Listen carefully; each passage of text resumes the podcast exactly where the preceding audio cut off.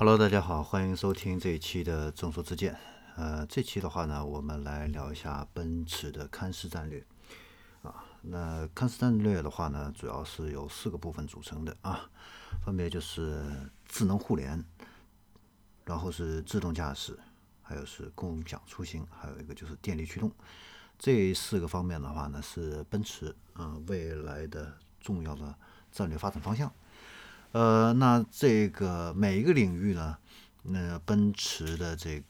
个可以聊的东西都很多啊，所以我们把这个看似战略的四个方面分为了四个篇章啊。那这一期的话呢，呃，我们首先来聊一下它的电动驱动啊。呃，电动驱动的话呢，首先我们从这个 EQ 品牌这个聊起。那在二零一六年的时候啊，奔驰推出它的这个新能源汽车品牌 EQ 啊，呃，宣布了它的这样的一个新能源这方面的一个战略啊。那它的这个 EQ 品牌的话呢，呃，有三个分支啊，呃，分别是 eBoost 啊，那这个的话呢，主要是指四十八 V 的轻混啊。呃，什么是四十八 V 轻混啊？这个呢是眼下这个很多这个豪华品牌公司啊都在都在研究跟推出的啊，呃，那这个四十八 V 轻混的话呢，呃，它可以把这个平时啊这个汽油机做的这个无用功啊转化成这个电电力啊存储起来。那这个在这个汽油机做工。效率比较低的这个运行区间，比如说这个起步的这个时候啊，那这个电机呢会来替代这个汽油了，来驱动这个车辆。这样的话呢，就让这个汽车啊在整个行驶过程中啊，这个最大程度让这个汽油机保持在最高效的这个做工的这个区间啊。这样的话呢，能达到一个节油减排的这样的一个目的啊。这个就是四十八 V 的一个轻混。好，然后我们。然后它还有一个 EQ Power 啊，EQ Power 的话呢，主要就是插电式混合动力。然后还有一个 EQ 啊，EQ 的话呢，就是纯电动车型啊。呃，这个是 EQ 的一个品牌啊。呃，除此之外哦，呃，最近啊又开始比较热起来的这个氢燃料的电池车啊，这一块的话呢，奔驰也没有放弃啊，一直都在研发啊。好，其实呢，虽然说这个奔驰的这个电动汽车品牌 EQ 啊，应该说是新能源汽车品牌啊，EQ 这个品牌发布是二零一六年，但实际上这个奔驰布局新能源市场的话呢，呃，非常早啊，在二零一零年的时候，这个戴姆勒就跟这个比亚迪啊，就成立了一个合资公司，在深圳啊，叫腾势新能源汽车公司。那这个腾势呢，在二零一四年的时候啊，就推出了一个高端的一个电动车啊，这现在在卖的就是腾势五百啊，那售价的话呢是三十万左右啊。那双方的这种合作模式的话呢，就是比亚迪呢来提供这个电池还有这个驱动这样的一个技术，那戴姆勒呢是提供这个车型架构、安全啊，还有整车的这个制造开发这方面的一个经验啊。这是他们的合资公司腾势，呃，另外一个呢就是老合作伙伴啊，北汽新能源啊，在二零一八年的时候哈，呃，他也这个入股了这个北汽新能源汽车的公司啊，拿了百分之三点九三的股份啊，成为北汽新能源这样的一个股东。那北汽新能源现在发展的非常好啊，那在 A 股也都上市了。呃，而且也是中国目前新能源汽车销量最大的这样的一个厂商之一啊。呃，然后新能源工厂这一块的话呢，呃，现在也都是正在呃正在建啊。今年啊十月份的这个预期就会完工啊，然后这个新能源车就会下线。初期产能是规划是十五万辆，未来的话呢，根据发展的这个需求会扩大到三十万辆啊，这个比这个。特斯拉规划的那个五十万产能的话，还是稍微低一些啊。你看特斯拉在上海啊也有建厂，而且是完全独资的啊，没有合资的。呃，然后新能源未来的一个投资的话呢，戴姆勒的话呢是要投资一百亿啊，来用于这个新能源车型的这样的一个研发。呃，其中的话呢，它已经开发了一个纯电动这个车型的一个模块化的这样的一个平台，就是 MEA 啊，MEA。那这个平台的话呢，融合了现有的这个平台 MAR 啊这个部件。包括这个电子系统啊、悬架、车身结构都是沿用现在的这个 MAR 啊，这样有一个兼容的话呢，成本会得到一个大大的一个降低。然后呢，我们来看一下它车型这方面的一个规划。呃，二零二二年的时候会是一个呃重要的一个时间节点啊。那到二零二二年的时候啊，奔驰的每个系列的车型啊都会电动化啊，呃，然后到时候会推出。五十款新能源的这个车型啊，其中包括有十款纯电动车型，还有多款的一个插电混合动力车型啊。呃，二零二五年内的话呢，奔驰所有的内燃机车车型啊，都会搭载这个四八 V 轻混技术。呃，这个是它的这样的一个新车型的一个规划啊，可以看到。呃，未来的话呢，这个奔驰的新能源车型或者说是纯电动车型啊，十款纯电动车型要远远多于特斯拉啊，所以特斯拉是一股不可忽视的这样的一个力量啊，产品呢，呃，市场认知度很高啊，但是我们也要看到这个奔驰啊，作为汽车的发明者啊，这个做豪华品牌的老大已经很多年了啊，这个老大呢。这个位置的话呢，也不是随便就能够被撼动的啊。呃，我们来看一下啊，它这个未来一个新车型上市时间。那二零一九年的话呢，这个 EQC 到时候会这个交付哈。呃，二零二零年的时候呢，会有 EQA，就是那个 A 级的纯电动车，然后 B 级的纯电动车是再下一年，二零二一年啊。然后呢，EQS 的话呢，也是在呃二零二零年的时候啊，EQE 的是 E 级车啊，纯电动 E 级车，二零二一年。那 GLE SUV 的纯电动是二零二二年，那 GLS 的话是在二零二三年啊。嗯，那特斯拉的话呢，实际上到了二零二零年的时候，也只有四款车型，就是 Model S、X、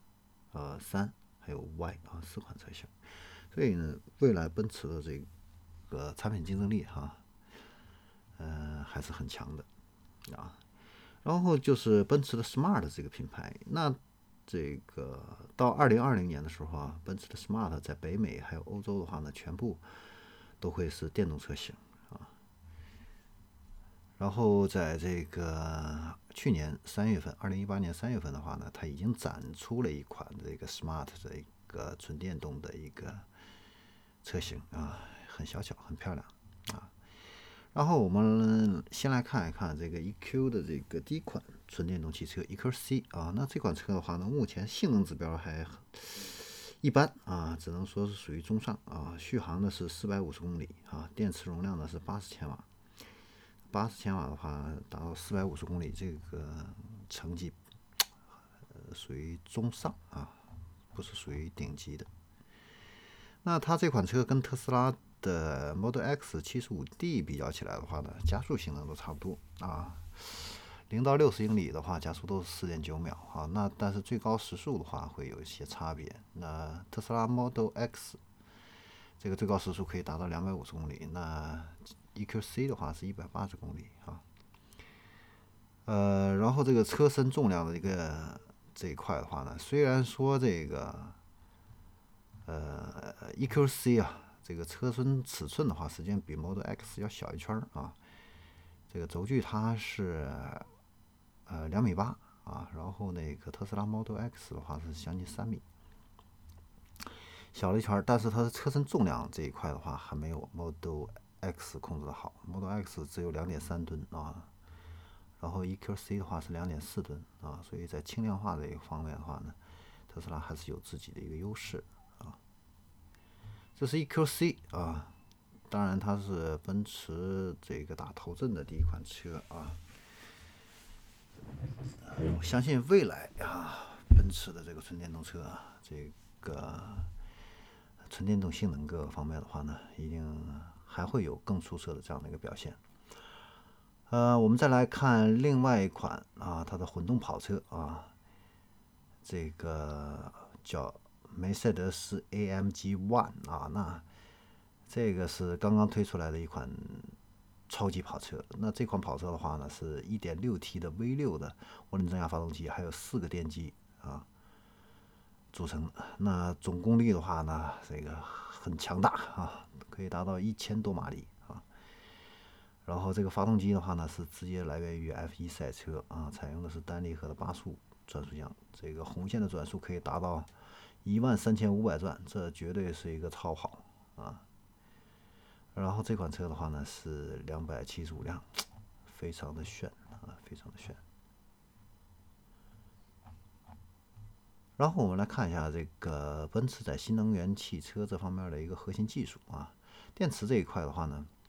呃，它现在有自有一个自己的一个电池公司啊，是做这个电池的呃 pack 生产啊。那它的这个电电池供应商呢，主要是韩国啊，这个 LG 啊，还有这个 SK 啊。中国的话也有这个宁德时代啊。然后因为这个现在这个电池啊产能实际上是不够的啊，所以这个戴姆勒的话呢，也在自己建建这个电池厂。未来的话呢，会有八个电池工厂啊，呃，然后电池技术这一块的话呢，它现在正在研究一个双极薄膜锂电池。那这个电池如果出来的话呢，会大大提升这个能量密度，到时候预计能够减少百分之三十七的这样的一个制作成本，但是续航能力却能够提升百分之四十啊。呃，现在这个研究阶段已经过了啊，实验阶段已经开始了啊。然后电机这块，电机这块的话呢，戴姆勒没有自己做，他是跟博士啊，博士一起成立了一个合资公司啊，在二零一一年的时候就成立了一个合资公司。那这个合资公司生产这个电机的话呢，是在二零二零年的时候可以达到一个一百万台啊，可以对外销售。呃，高速充电这一块的话呢，呃，奔驰的话呢是这个做了一个 CCS。啊，这个组合式的一个充电系统啊，那它的这个充电系统，这个充电技术的话呢，可以最高提供三百五十千瓦的这样的一个充电容量啊，充电时间的话呢，可以缩短到三十分钟以内啊，而且呢，有这个三种的一个充电方式，包括感应式充电、插电式充电，还有太阳能充电，哎，挺丰富的啊。那之前宝马出这个感应充电还是蛮炫酷的，就奔驰现在也有啊。那三十三百五十千瓦的这个充电，这个这个这这个这个的话呢，应该说是非常非常厉害的了啊。因为熟悉电动车的啊，各位可能会比较了解啊。现在我们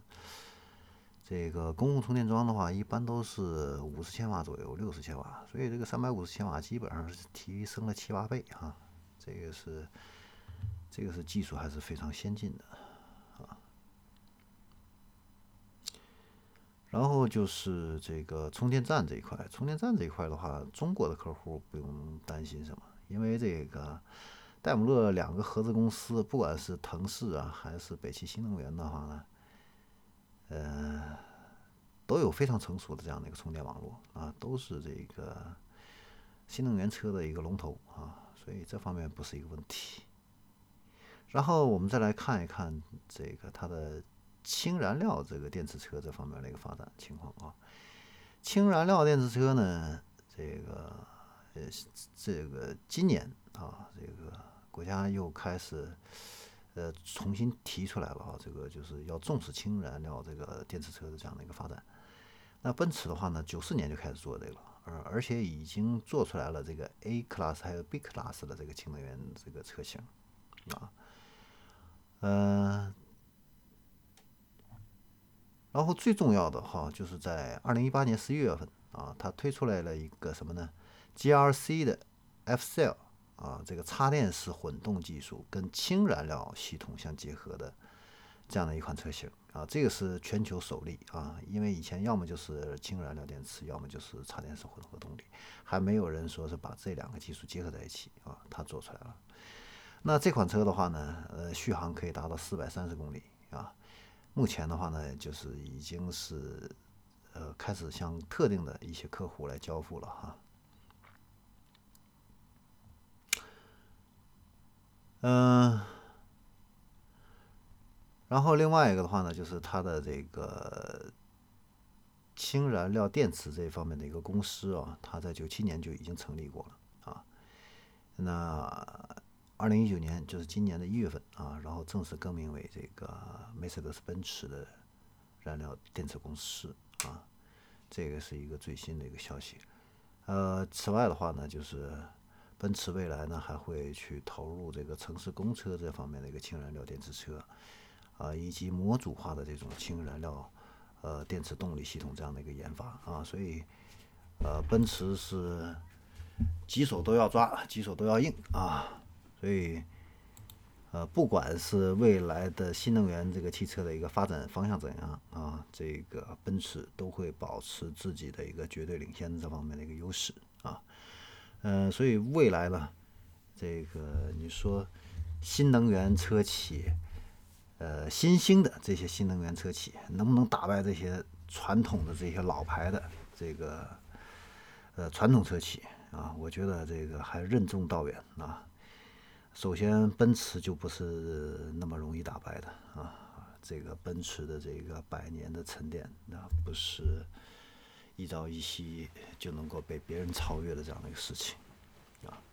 所以，未来的新能源的这个老大，我认为仍然还会是传统汽车的这些豪华品牌啊！但是特斯拉啊，也会占有自己非常重要的一席之地，是吧？好。我们今天的众说之见就说到这里。呃，下期的话呢，我们会来说一下这个呃奔驰的自动驾驶这一块。